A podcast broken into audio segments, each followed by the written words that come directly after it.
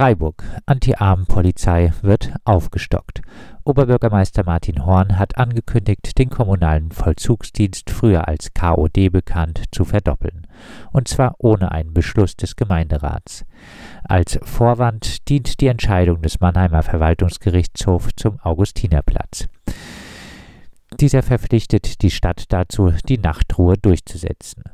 Bekannt wurde die Verdopplung der Stadtsheriffs etwa zur selben Zeit, als publik wurde, dass der Vollzugsdienst dreimal täglich das ach so gefährliche Klimacamp kontrolliert hat. Ansonsten ist der Tätigkeitsschwerpunkt des Vollzugsdienstes per Aufgabenbeschreibung das Vorgehen gegen Obdachlose, Menschen, die gezwungen sind zu betteln und StraßenmusikerInnen. Wir bleiben deshalb bei der Forderung Anti-Arm-Polizei abschaffen. Freiburg. Keine digitale Teilhabe für Arme.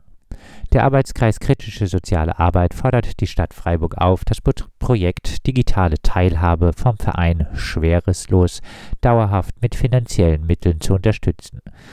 Dieses gibt seit 2018 Hardware, PCs, Laptops, Smartphones an von Armut Betroffene kostenlos aus, steht allerdings aufgrund fehlender Finanzierung vor dem Aus.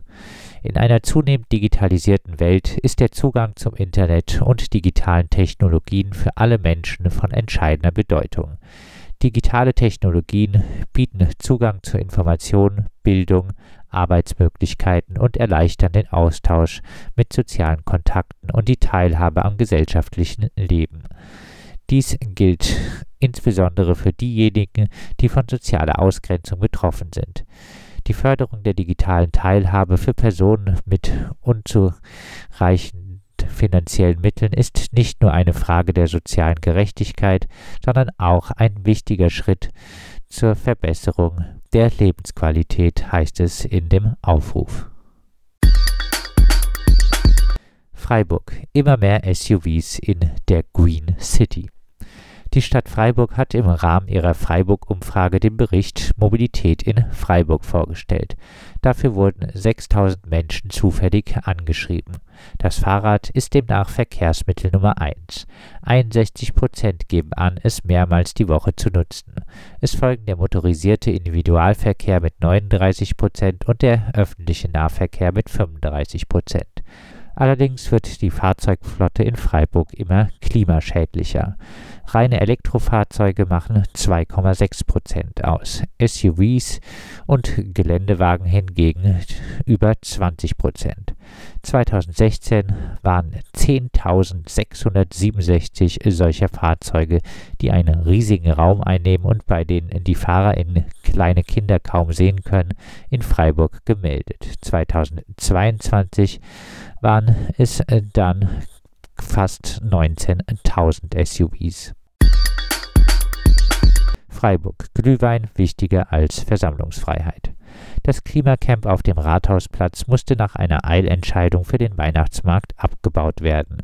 Das hat das Freiburger Verwaltungsgericht im Eilverfahren entschieden.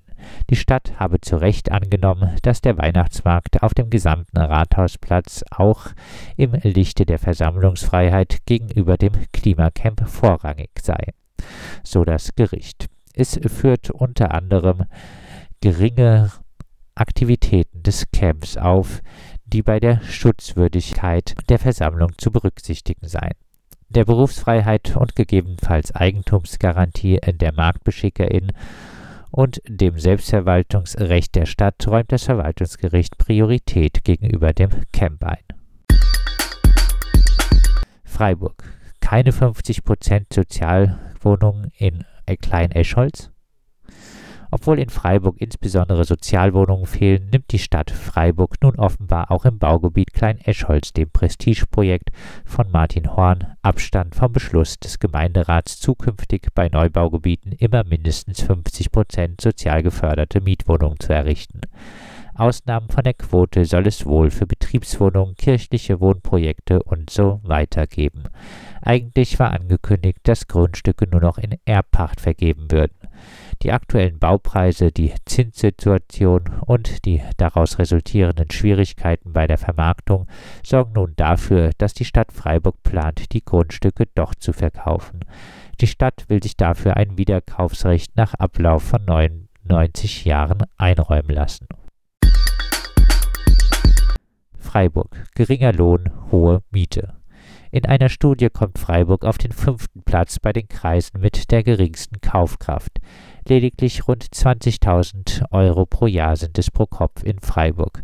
Das sind 16,2 Prozent weniger als im Bundesdurchschnitt. Während die Einkommen sehr niedrig sind, sind die Freiburger Mieten sehr hoch.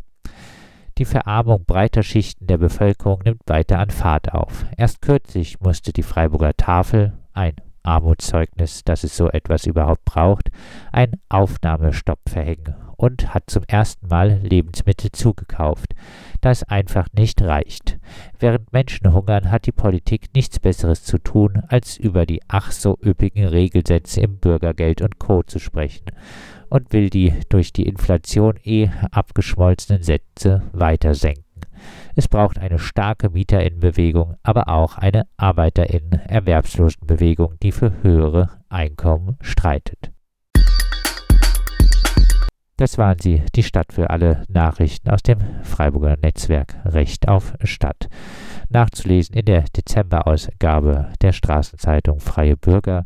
Mehr Infos unter rechtaufstadt-freiburg.de.